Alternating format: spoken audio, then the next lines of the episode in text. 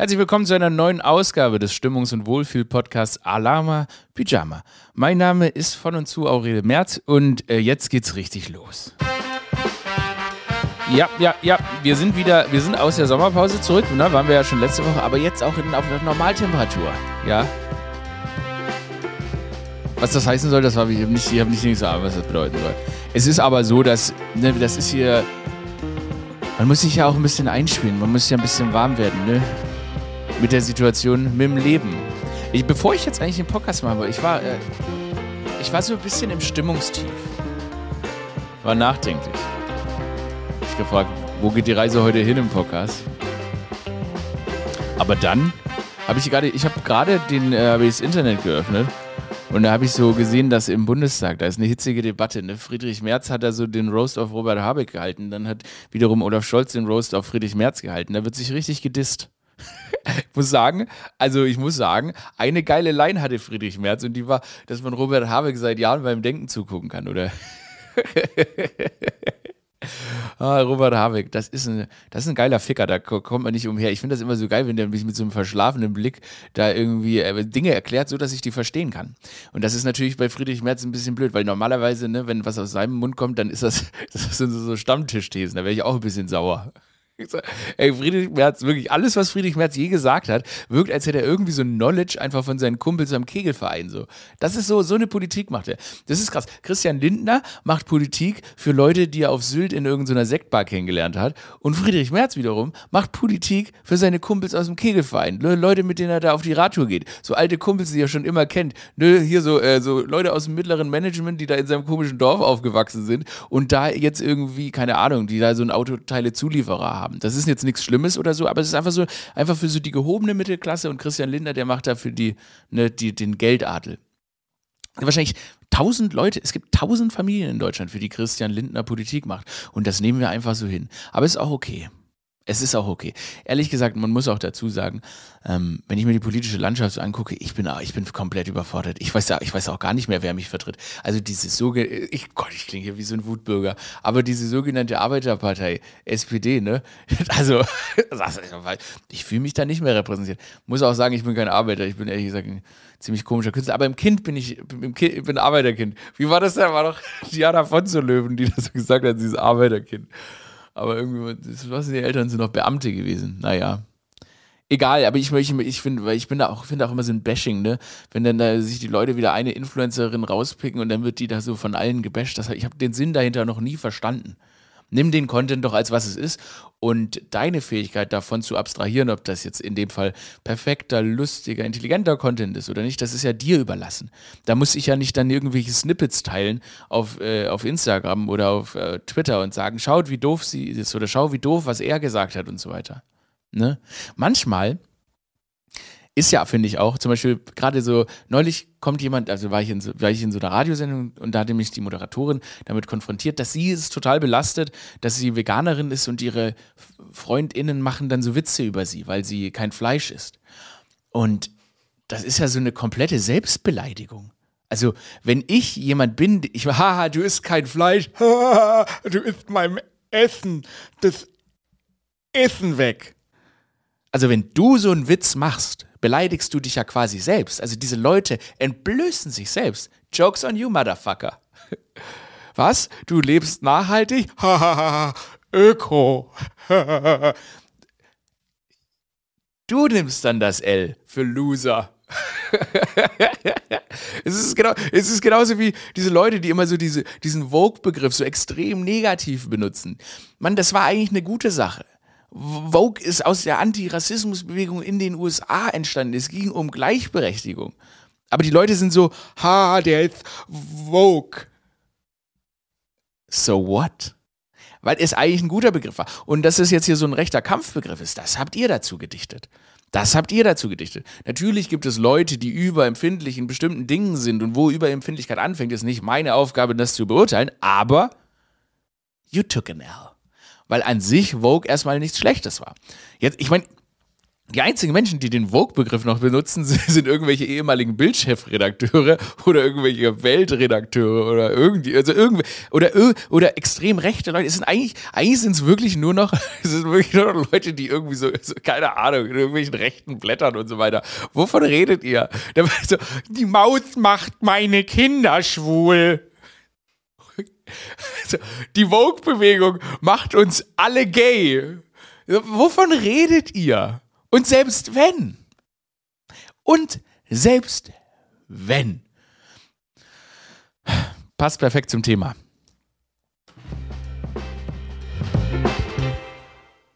What the fuck is up with Winnetou? Warum die, hat die deutsche Gesellschaft sich gesagt, nee, wir bleiben jetzt hier stehen, es geht jetzt nur noch um Winnetou, es geht nur noch. Erwachsene Männer sitzen plötzlich da und sagen, als mein Held Winnetou gestorben ist, habe ich geweint. What the, what's happening? Versetzt euch mal in meine Lage. Ich kenne niemanden, der Winnetou gesehen hat. Who the fuck is Winnetou? Das sind für mich zwei weiße Männer in Karnevalskostümen, die da irgend so eine komische Geschichte spielen. Keiner war. Plötzlich tun alle so, als würden sie jeden Tag Winnetou vorlesen. oh, ich habe ja meinen Kindern immer Karl May vorgelesen. Wisst ihr was? Karl May war nie in den USA. Das ist kein Witz. Karl May hat irgendwo aus seinem Düsseldorfer Wohnzimmer diese Geschichte geschrieben, die natürlich faktisch falsch ist und komplett auf Stereotypen basiert. Und jetzt sind plötzlich erwachsene deutsche Männer am Stammtisch in Tränen aufgelöst, weil die öffentlich-rechtlichen Sender nicht mehr Winnetou zeigen. Fun Fact: Die öffentlich-rechtlichen Sender haben seit Ewigkeiten keine Rechte mehr an fucking Winnetou. Meine Güte, der, das, das, wisst ihr, was dafür sorgt, dass endlich weiße Männer sich um den braunen Mann sorgen? When he is red-faced. Das ist, Pierre Brice, der hat, also die haben den, die haben den braun geschminkt und gesagt, das ist jetzt, das ist jetzt ein indigener Mann. What? Warum? Ich will einfach nur wissen, wisst ihr, dass Winnetou keine wahre Geschichte ist? Es, es ist eine erfundene Geschichte. Es wird so getan, das ist Geschichtsverleugnung, dass jetzt Winnetou aus den Büchern genommen wird. Motherfuckers, it's not true. Das ist, ich, ganz ehrlich, ich sag's wie es ist, ich habe ich hab Winnetou nie gesehen, niemand hat mir das je vorgelesen. In meinem Kopf, ganz ehrlich, das könnte, das könnte, ich habe keine Ahnung, das könnte eine Geschichte über zwei Karnevalisten aus Köln sein, eine Buddy-Comedy ähm, und einer stirbt am Ende, weil er zu viel Krapfen isst. Niemand weiß, worum es in Winnetou geht. Ich, niemand hat Winnetou je geguckt. Und jetzt plötzlich, wo es verboten wird, sind alle so, Winnetou, Free Winnetou, what's happening? Gestern Hubert Aiwanger, Hubert Aiwanger, ne, muss ich euch mal vorlesen. Äh, das ist der stellvertretende Ministerpräsident von Bayern. Also es ist nicht nur, es ist nicht irgendein Mann, es ist der stellvertretende Ministerpräsident von Bayern. Der hat getwittert, ist interessant, wie einige Woke mit Anführungszeichen, jetzt zurückrudern und behaupten, niemand wollte Winnetou abschaffen, weil sie mit der breiten öffentlichen Empörung nicht gerechnet haben. Natürlich wollte das, ihr Lügenbeutel. Ist ein Bayers, heißt aber wahrscheinlich meint der Liegebeitel. ich sag nur, niemand hat die Absicht, eine Mauer zu bauen. Erstens, was ein Sprung. Was ein Sprung in der Story. Hatte absolut nichts damit zu tun. I don't get it. Aber dann ähm, kommt der Typ hier so mit der öffentlichen Empörung nicht gerechnet haben. Weißt du was? Der, dann stand der Typ wirklich, der stand wirklich mit so, äh, mit so Leuten in Winnetou-Kostümen auf der Bühne und hat für Winnetou gekämpft. What, what the fuck are we? It's a, es ist eine Fantasiegeschichte von zwei erwachsenen Männern in Karnevalskostümen. Einer heißt fucking Old Shatterhand. Old Shatterhand? Old Shatterhand klingt wie so. This hand can shatter my dick ich kann nicht der Einzige sein, der bei Shatterhand, oh Gott, I'm gonna shatter myself. I'm going to the toilet. okay, ich brauche ein bisschen Toilettenpapier und dann wird meine Hand geshattert. What the fuck is Old Hat Shatterhand? Es klingt wie wirklich so the King, the King of Masturbation. Oh. Winnetou. Und oh, was ist überhaupt Winnetou, Alter? Warum regen sich Menschen über Winnetou auf? I don't get it. Gott sei Dank ist Winnetou jetzt verboten. Oh mein Gott. Ey, ganz ehrlich, thematisch eigentlich ziemlich verwandt, ne? Ähm, wenn wir hier schon bei Winnetou und so sind. Halt wieder so ein, wieder so, eine, so, so, ein Typ von der AfD, was weiß ich, auch irgend so einer, der hat getwittert, habe gerade die beiden ersten Folgen von Herr der Ringe, der äh, Herr der habe gerade die ersten beiden Folgen von Der Herr der Ringe, Ringe der Macht auf Amazon geschaut. Tolkien würde sich im Grab umdrehen. Grab, ich fange nochmal von vorne. Habe gerade die ersten beiden Folgen von Der Herr der Ringe, Ringe der Macht auf Amazon geschaut. Tolkien würde sich im Grabe umdrehen, dünne Story, aber woke und politisch korrekt. Aha. Schwarze und weiße Zwerge, Elben und Hobbits. Helden sind jetzt Frauen, auch bei den Hobbits. What's happening? Glaubst du, fucking Tolkien ist ein Insel? Eine racist Insel? I don't care. Nirgends in dem fucking Buch steht, dass Ringe und Zwerge, äh, Elben und Zwerge nicht schwarz sind. Wovon sprichst du? Und, ist wirklich, wie kann man sich denn. Aha, okay. My Hobbits are black now. Wie kann, woran störst du dich? Was ist es, wurden, ist, also, das ist kein Insel gewesen. Wie, wie, wer hat Zeit? Wer hat Zeit? In einem, in einem Buch zu sagen, Elben, Elben are white, white power Elben. Ja, das ist, was liest du da raus aus der Geschichte? Black Elben matters. Ist das ein Ding? Black Hobbits matter. Und Zwerge sind auch schwarz. Menschen in der echten Welt sind doch auch verschiedene Farben. Ich weiß, dass dein komisches AfD-Weltbild das eigentlich nicht zulässt. Ja, aber ähm, hör mal zu, lieber. Wie heißt der Typ? Georg. Georg Paczerski hat es getwittert am 2. September. Paczerski. Niemand kennt dich. Shut up. Shut up. My Elben are black. My Elben are black. ich verstehe beim besten Willen nicht, wie man darauf hängen bleiben kann. Aber coole Sache, ne, wenn wir hier schon bei Showbiz-Themen sind. Barbara Salisch ist zurück. Kultrichterin, Barbara Salisch ist zurück, habe ich gesehen. Ähm, die äh, Babsi ist wieder da. Die haben, die einfach, die haben auf RTL gibt es jetzt einfach wieder diese Sendung, wo die da so sagt: Ah, ich bin Richterin Barbara Salisch. ich stehe fürs, fürs Recht ein. Das war diese rothaarige Frau mit dieser typischen, die hatte so eine Frisur, die so ganz klar sagt, ich habe eine äh, Handyhille mit so Kristallen dran.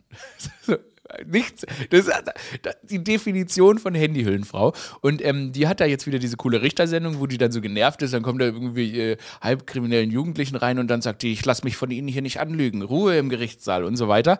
Ähm, ich hätte das nicht gedacht. Ich frage mich, wo die die gefunden haben. Und vorhin, den kann ich ja jetzt mal wieder introducen, Producer Dominik. Warte mal ganz kurz. Der hat nämlich, ähm, hatte mir eine Zusatzinfo zur Richterin Barbara Salisch vorhin. Hallo, hallo Producer Dominik. Hallo Aurel. Du hast vorhin was von Barbara Salisch erzählt. Äh, was war das denn? Äh, ja, ich habe mich ein bisschen äh, ins Thema Barbara Salisch eingelesen. Also erstmal will ich einfach nur staten, sie hat zwar über 2100 Folgen von dieser Sendung gemacht, was ich erstmal wild finde. Jetzt kommen 50 neue, großartig, freue mich drauf. 11 Uhr vormittags ist der Sendeplatz, finde ich auch genial. Das ist genau der Sendeplatz, wo der immer lief. Ähm, und ich habe gedacht, komm, ich informiere mich mal, was Barbara Salisch eigentlich jetzt so macht. Also die gute Frau ist, ich meine, 74. Ähm, und macht Kunst. Die hat auch eine Webseite, die heißt galerie-barbara-salisch.de. Kleiner und Shoutout an unseren Sponsor heute, Galerie Barbara Salisch. ähm, und sie macht Kunst, die für Wartezimmer, ähm, für so Arztpraxen-Wartezimmer ähm, konzipiert ist. Und so sieht die auch aus. Hammer. Da, warte, warte, warte kurz, ich, ich schaue mir das jetzt mal an. Ich will, ich will jetzt mal die Kunst von Barbara Salisch. Da bin ich ja richtig gespannt. Barbara Salisch, Mann. Also ich weiß noch, was mit der man alles erlebt hat, ne? wenn ich so von der Schule kam oder Schule geschwänzt habe oder so und die dann da so erzählt hat. Ey, und man war so eh so, also jetzt im Winter und war eh schon traurig und dann läuft auch noch Barbara Salisch und dann so, so, das waren früher die großen Tragödien. Ne, heute ist ja viel schlimmere Sachen. Kunst von Barbara Salisch. Barbara Salisch. Alle mitgoogeln zu Hause, auf dem Walk of Shame oder was auch immer ihr gerade macht. Oder ob ihr gerade Old Shatter-Handed. die eigene Hand zerscheddert. Ach du Schande, ja. Die macht wirklich die macht die Kunst von Barbara Salisch sieht so aus wie die Kunst, die man von Barbara Salisch erwarten würde.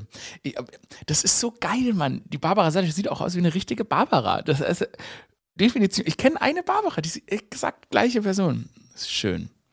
Ja, deshalb äh, das Ah, das ist ein Bild von dir mit so einer alten Frisur.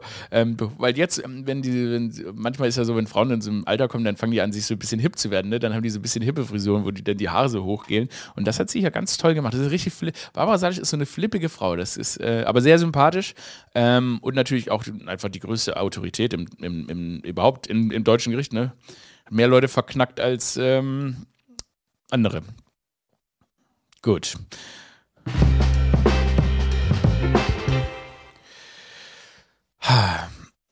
Es ist mir was Komisches passiert. Ich war in so einem Burger-Restaurant gestern ähm, und da war es, also erstmal, also habe ich da so gesehen, also ich bin rein und da ist so ein neuer Burger, ein Decker Veggie-Burger, cool. Habe mir dann so einen veganen Burger bestellt und ein, äh, mit einer Pommes. Und dann dachte ich mir so, okay, das schmeckt schon ziemlich scheiße. Und das war halt so komplett auf amerikanisch gemacht. Und plötzlich brüllt es los und so ein riesiger, starker Burgermacher-Mann brüllt so einen ganz kleinen Mann an, das waren halt so Amis, ne?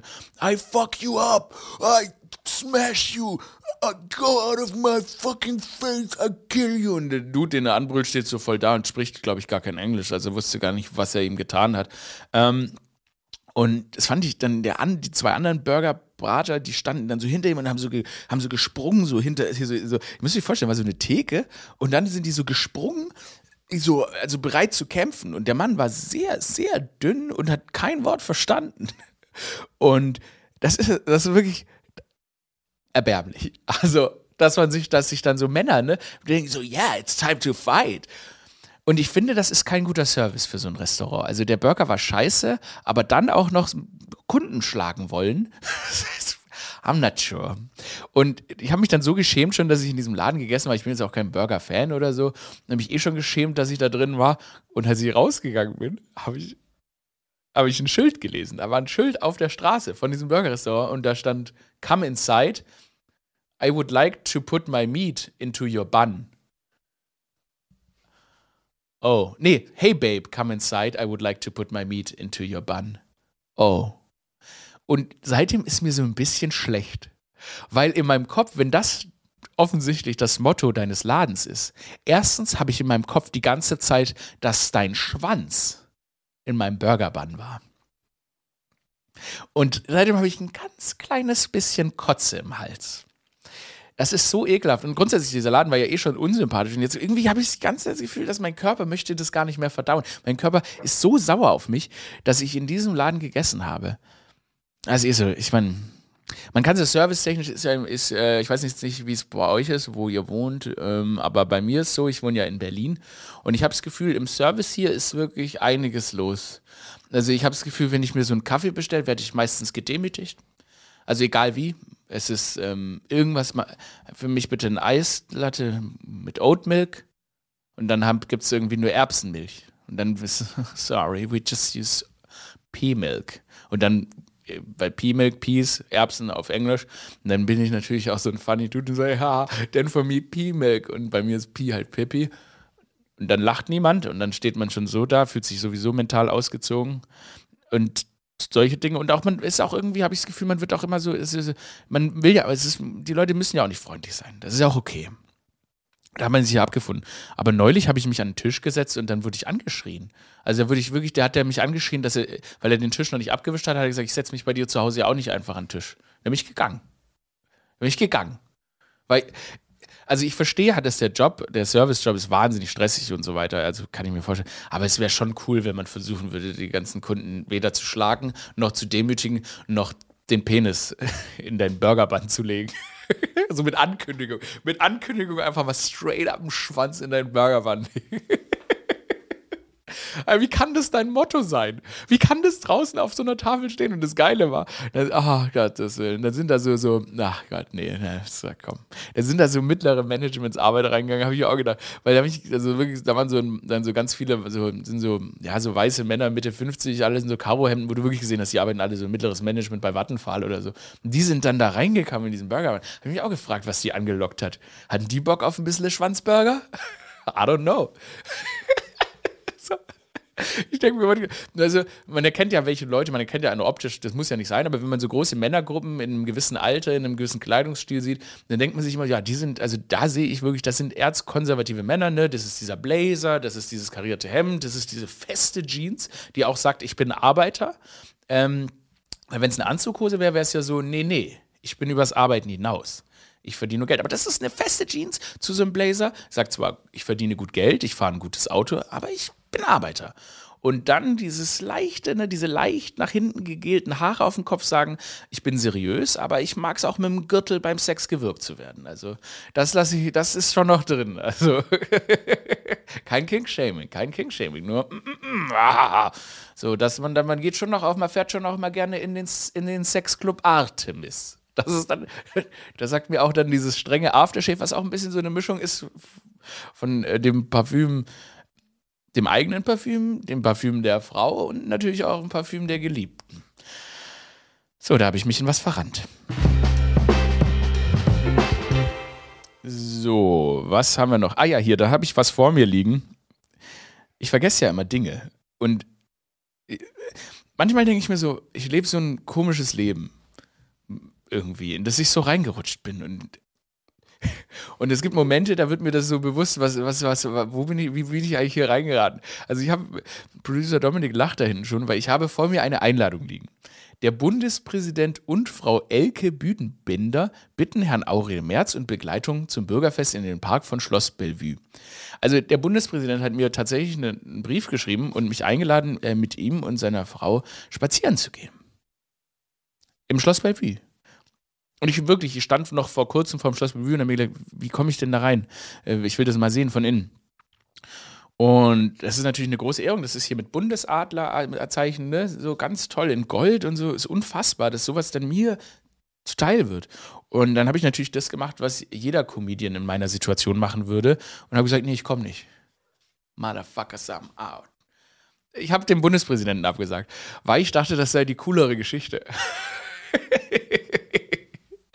ich finde, es ist schon ein Gangster-Move, den Bundespräsidenten abzusagen. Und ich muss tatsächlich auch sagen, ich, das ist ja dann so ein Fotoding. Dann zeigt er sich so, haha, hier habe ich mich mit der Person gezeigt und so. Das ist natürlich auch wichtig, dass man sich mit äh, Leuten ähm, umgibt, die irgendwie eine andere Community aktivieren und so weiter. Aber irgendwie habe ich das in dem Moment noch nicht gefühlt. Ich werde das mal weiter beobachten. Also wenn ich im nächsten Jahr nochmal oder in vielleicht einer Woche oder so nochmal eingeladen würde, vielleicht können wir auch, vielleicht war der Bundespräsident, mit dem ich das nächste Mal vielleicht können wir auch was anderes machen, was Privates.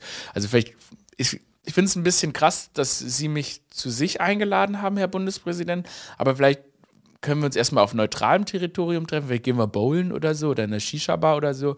Ähm, wenn wir dann darüber hinausgehen, Sie sind ja in der Macht, in der Machtgefälle sind Sie ja weit über mir. Also wäre es natürlich auch eine coole Geste, vielleicht zu mir nach Hause zu kommen, spielen wir ein bisschen Xbox und so. Und dann können wir uns langsam ans Schloss Bellevue rantasten. Also ich bin niemand, den man einfach so zu sich nach Hause einladen kann. Also ich sage ganz ehrlich, Herr Bundespräsident, wenn wir jetzt spazieren gehen und Sie sagen, äh, Aurel, möchtest du noch auf, keine Ahnung, einen Scotch mit ins Schloss Bellevue hochkommen, dann bin ich jemand, da sage ich nee. Ich bin niemand für einen Spaziergang im Schloss Bellevue Park. Herr Bundespräsident, wenn Sie wirklich möchten, dass ich ins Schloss Bellevue komme, dann müssen Sie sich ein bisschen bemühen. Bühnen. Dann vielleicht gehen Sie erstmal mit mir, vielleicht können wir mal auf dem Tempelhofer Feld Rollschuh fahren gehen. Das wäre so geil, wenn Sie das mit mir machen würden, Herr Bundespräsident. Aber trotzdem, äh, vielen Dank für die Einladung. Hat tatsächlich jetzt einfach zeitlich nicht geklappt. Ähm, aber beim nächsten Mal werde ich das auf jeden Fall wieder in Erwägung ziehen und ähm, freue mich über die Audienz äh, beim König, weil der Bundespräsident ist ja eigentlich, ist es unser König? Ist unser König, würde ich sagen. So eigentlich so mehr so ein so, so, so, also Symbol, so Symbolpolitiker. Ja. Gut. Ah, krass das äh, wollte ich eigentlich auch letzte Folge noch unbedingt unterbringen, aber da ist es, äh, da hat die Folge geendet. Ähm, Leonardo DiCaprio hat sich von seiner Freundin mal wieder getrennt, als sie 25 wurde. Und ich dachte ja an sich, dass das so eine, dass das ein Gerücht ist, dass er einfach die Frauen so ein bisschen jünger mag. Und dann habe ich mich so ein bisschen eingelesen und so weiter. Und ich muss tatsächlich zugeben, ich bin ja sehr verknüpft in verschiedenen Szenen und ich habe gehört, dass Leonardo DiCaprio, das, also nee, warte mal, ich muss das hypothetisch machen, ich will jetzt nicht verklagt werden. Gerüchten zufolge ist Leonardo DiCaprio in Clubs auf Ibiza unterwegs und Scout lässt so Frauen scouten, die sehr schön sind und die kommen dann zu ihm aufs Hotelzimmer, kriegen so Timeslots, Gerüchten zufolge, geben ihr Handy ab, Gerüchten zufolge. Und ähm, dann zieht er sich, kommt er so nackt aus der Dusche und ähm, dann macht er ganz, ganz kurzen Sex mit den Frauen. Aber ich, wie gesagt, Gerüchten zufolge. Ich, das sind einfach nur Geschichten, die man so hört. Ich möchte auch jetzt keine juristischen Probleme haben. Und anscheinend hat er beim Sex äh, Kopfhörer auf. Das ist so fucking funny. Das ist ein bisschen, das ist, das ist wie so ein Beats by Dre Spot, stelle ich mir das vor. Ne? Take him to church, take me to church now. Da, da, da, da. Dann kommt so erst so LeBron James, wie er so dankt. Dann kommt so ein Footballspieler, bam. Dann kommt so Alaba mit dem Fuß und alle haben so die Beats by Dre auf. Und dann kommt einfach so Leonardo DiCaprio so klatschnass mit Beats by Dre aus der Dusche geklatscht, macht so, so ganz kurz Sex. und dann ist bam, Ende. Beats by Dre. Das wäre der beste Werbespot, der je gedreht wurde. Fucking High-Class Athletes, Mann. Beste Basketballspieler der Welt. Beste Fucker der Welt. Leonardo DiCaprio. Und dann so, dann, fuck, nein, Mann. Und dann auch noch fucking Old Shatterhead Hand. mit so fucking, mit Beats by Dre. Wie er so krass, krass sich einmasturbiert. Ah. Producer Dodo wollte was sagen. Ich wollte nur noch anfügen, dass er Gerüchte zufolge auch neben den Noise Cancelling Kopfhörern auch vaped. That's it. Anscheinend vaped Leo noch beim Bumsen. This guy. Ich meine, das ist natürlich, glaube ich, ich glaube, das ist eine schreckliche Erfahrung für die Frauen sein muss, wenn das wirklich so stattfindet. Ähm, dann ist es natürlich, äh, also keine Ahnung, Mann. Ich denke, ich weiß auch nicht. Ich kann mir, wenn man so früh berühmt wurde, wird man einfach komplett wahnsinnig. Oder so berühmt wurde, wird man einfach komplett wahnsinnig. Man verliert vor allem komplett den Bezug davon, was irgendwie gut ist, was schlecht ist, was irgendwie angemessen ist, was, was nicht angemessen ist. Ähm, es ist wirklich, also, gibt ich, ich meine, da finde ich jetzt wieder ein gutes Beispiel für, ähm, was vielleicht auch eine gute Überleitung zum Dodo der Woche ist. Also wir haben letzte Woche haben wir eine Rubrik eingeführt. Ähm, der Producer Dominik oder Producer Dodo, der sitzt äh, ja jetzt hier mit im Studio und äh, der darf immer, das ist ja so ein bisschen, wo ich ihn auch an die Hand nehmen will, äh, ein eigenes Thema mitbringen. Und das hat er heute gemacht und deshalb kommen wir jetzt zu meiner neuen Lieblingsrubrik. Weil ich singe sie. Ich singe sie wieder ein. Das ist der Dodo der Woche. Producer Dominik bringt sein eigenes Thema mit. Und die Menge sagt.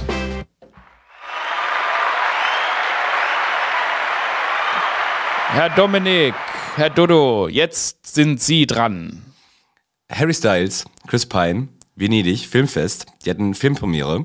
Und gestern ist, äh, so bin ich so durch Twitter, dann ist es plötzlich richtig steil gegangen. Und zwar gibt es ein Video, auf dem es so aussieht, als würde Harry Styles beim Hinsetzen, bei der Premiere, Chris Pine in den Schoß spucken. Es gibt auch jetzt schon ein Statement von dem Manager von äh, Chris Pine, der behauptet, dass es eine skurril ausgedachte Geschichte ist und ähm, nichts außer Respekt zwischen den beiden herrscht. Aber Leute, schaut dieses Video, versucht es zu interpretieren und also wenn er da nicht reinspuckt, keine Ahnung, was er sonst macht. Ja, Harry, Harry Styles hat Chris Pine angespuckt. Erzähl mir, was du willst. Ich hab's gesehen. Er hat ihn angespuckt. Man sieht, dass er ihn angespuckt hat. Er schaut sich auf die Hand. Er hat ihn angespuckt. Ich glaube nämlich, Harry Styles, das ist nämlich, der, ne, das ist ja hier, der wird immer auf einen auf sexy gemacht, ne? Den, das ist ja wirklich, also da muss man sagen, der wird immer auf Sexiness reduziert. Tolle Musik und so weiter. Ähm, aber dass der vielleicht auch einfach eine hohle Tomate ist, das wird mir erst jetzt bewusst. Ich glaube, Harry, ich glaube, Harry Styles ist just stupid.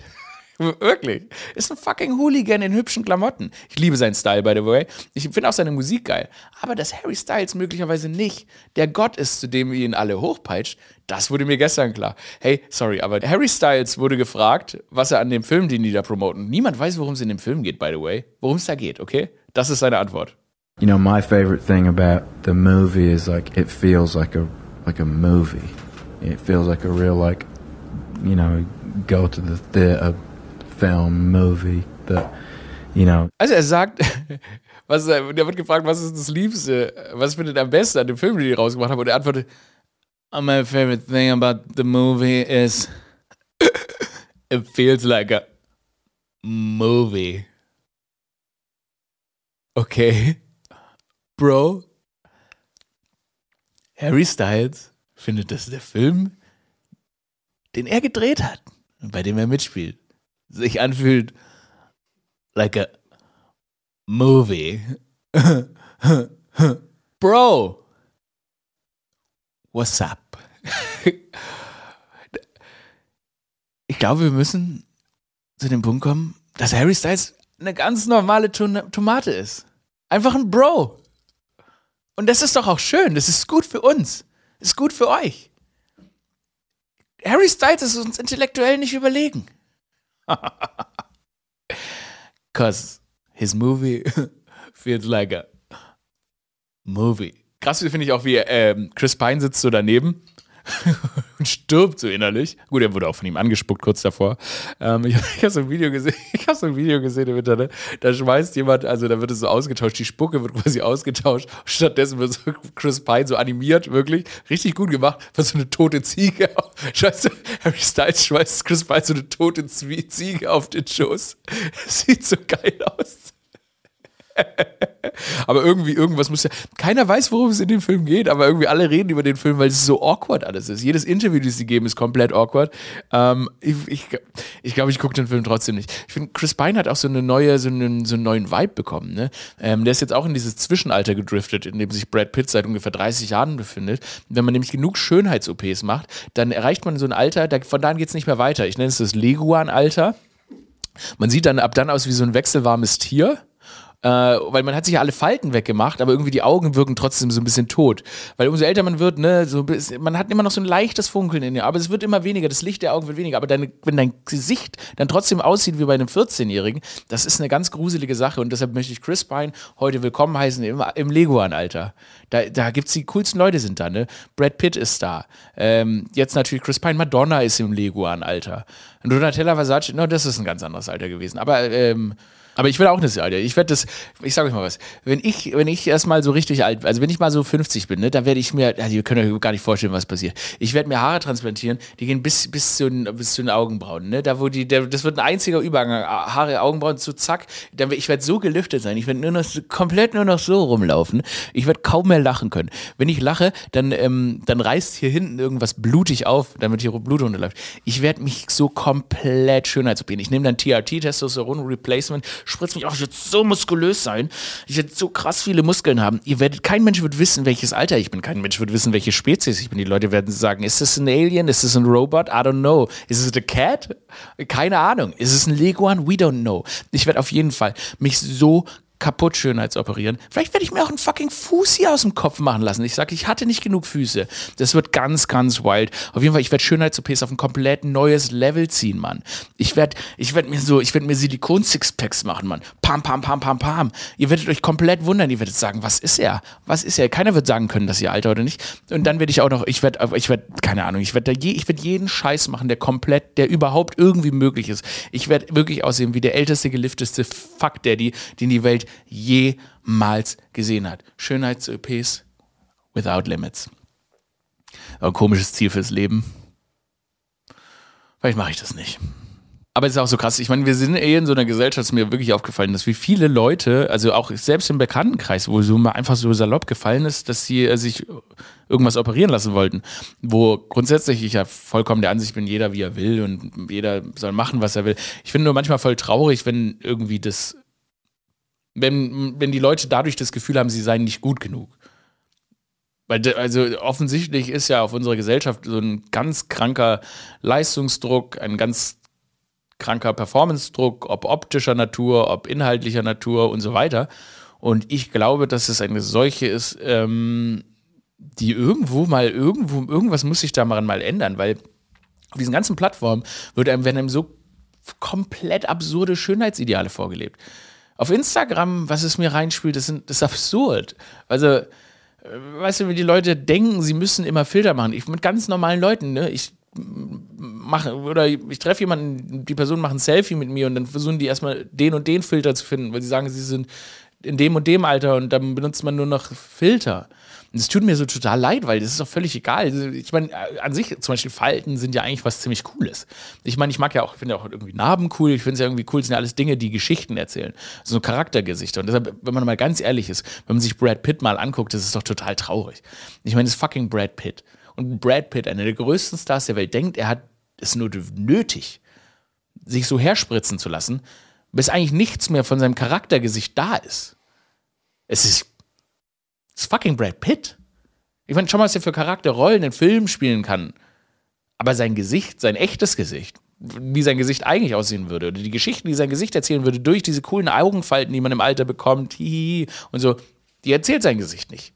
Weil er da einfach mal knallhart mit so einem Schönheits-OP Bügeleisen drüber ist. Naja. Entlastungspaket. das Entlastungspaket der Bundesregierung. Ähm, ja, die ganze, die ganze Zeit, wir werden ja alle auf einen harten Winter eingeschworen. Äh, und jetzt mal unabhängig davon, dass klar ist, dass der Winter äh, finanziell auf jeden Fall für viele Menschen einfach hart wird und das auch wirklich besorgniserregend ist. Ähm, einfach wegen steigenden Energiepreisen, Inflation und so weiter. Und es kommt davon, dass Geld einfach nicht viel wert ist. Es ist irgendwie schon spannend, dass man das Gefühl hat, man ist in so einer Abwärtsspirale, so einer Doom-Spirale, weil ich sage mal, die letzten zwei Winter waren absolut Dogshit. Es war absolute Scheiße. Die letzten zwei Winter waren ne, Lockdown und so weiter. Man hatte, entweder hatte, ist man zu Hause geblieben, man hatte Angst, dass man irgendwie Leute umbringt, wenn man sie trifft. Du musst dir mal vorstellen, dieser ganze psychische Ballast, der in die letzten Winter auf uns reingebrochen ist, es war so beschissen und man verdrängt das schon wieder, weil der Sommer jetzt eigentlich ganz toll war und so weiter oder schön war. Ähm, aber jetzt, das, das quasi jetzt der harte Winter kommt, ist natürlich heftig. Und wie gesagt, das hängt natürlich auch viel davon ab, in welcher finanziellen Situation man ist. Und ähm, das ist besorgniserregend. Und ähm, die Regierung hat jetzt dieses Entlastungspaket verkündet, was immer so witzig ist, ne? Der ganz, ganze Internet, ein Joke gehabt, ganze Internet. Wisst ihr, was richtige Entlastungspaket wäre? Wenn sie den Olaf Scholz, der Rubina Baerbock und der Christian Lindner und der Robert Habeck, wenn sie die ins Ausland schicken würden, das wäre ein Entlastungspaket für euch. Okay, we got that joke. Yes, yes, you did it. Ein fucking Joke, ganz Internet, ein Joke zum Entlastungspaket. Das ging mir ein bisschen auf die Nerven, aber egal. Ähm, jetzt gibt es da diesen Entlastungspaket, das ist irgendwie auch immer so schwer zu beurteilen, weil du hast jetzt eine, du hast eine Regierung, die jetzt neuerdings anfängt, so Pakete zu erlassen, die dann so Einmalzahlungen von 300 Euro irgendwie vorsehen. Und die Frage ist, bringt es das wirklich? Also, weil du brauchst, also das ist ja kein, also das ist ja, das ist ja kein du löst ja ein, du löst ja das Problem nicht. Du, du gibst quasi, es fühlt sich an wie so Brocken, die du so hinwirfst und dann sagst, okay, ja, jetzt habe ich 300 Euro bekommen. Das hilft ja nur kurzfristig. Ähm, und das finde ich ein bisschen spannend gerade an der, und spannend und aber auch besorgniserregend an der politischen Lage, dass es keine langfristigen Lösungen für diese Probleme gibt. Ähm, solange diese Konflikte, die wir in Europa haben und dieser schreckliche Konflikt äh, weitergeht, gibt es kein wirkliche, keine wirkliche Lösung. Es gibt keinen Umgang damit. Wir haben über Jahrzehnte versaut und verpennt, uns unabhängig zu machen. Ähm, von einzelnen Staaten, was Energielieferungen und so weiter angeht. Und du wirst das jetzt auch nicht über Nacht lösen können. Und die Alternative, ist ja auch krass, die Alternative zu diesem einen, nennen wir es mal Regime, ist ein anderes Regime. Irgendwie, wo Menschenrechte genauso verachtet werden in der Energiezufuhr, wenn es jetzt gerade um Gas und Öl geht. Und das ist besorgniserregend. Und ich finde, auf so einer positiven Note kann man den Podcast auch, ist schon, kann man den Podcast jetzt auch schon, ähm, ja, oh Gott, wir sind ja viel zu lang. Oh Mensch, das tut mir leid, Leute. Ja, in dem Sinne, in dem Sinne, ähm, ich gucke sonst immer auf die Uhr. Leute, das war. ich, meine, also, äh, ich merke halt, wir sind viel zu lang Producer, Dodo. Ja, ich habe das äh, schon beobachtet, dass wir viel zu lang sind, aber ich dachte, was im Flow. Ich dachte, wir machen einfach. Okay. Wie, wie viel haben wir denn? 39 Minuten. Ja. Also viele Minuten. Okay, dann moderiere ich mal ab. So, das hat mir wieder richtig Spaß gemacht heute. Das war Alarma Pyjama für heute. Ähm, bleibt mir gesonnen. Abonniert, abonniert den Podcast. Ähm, abonniert ihn, erzählt euren FreundInnen davon und ich hoffe, ihr hattet einen schönen Walk of Pride. Ich hoffe, ich hoffe einfach, dass es euch gut geht. Ich hoffe einfach, dass es euch gut geht und ich meine das ernst. Ich werde euch hier jetzt nicht alleine lassen in diesem harten Winter, auf den wir uns einstellen müssen. Wir kämpfen gemeinsam mit den zahnlosen Nachbarn um Hundekadaver im Hof. Ich stehe euch bei. Folgt mir auf TikTok, dass ich sowas mal sage. Folgt mir auf Instagram, folgt Alama Pyjama, lasst eine schöne Bewertung da. Ich bin so froh, zurück zu sein. Ich liebe euch. Bye. Achso, ganz kurz, wichtige Sache noch. Aurel Original, nächsten Donnerstag. Stimmt, hab gleich vergessen. Ja, die neue Aurel Original Show, nächsten Donnerstag. 15. September, erste Folge. Thema Deutsche Bahn. Let's do this. Aurel out.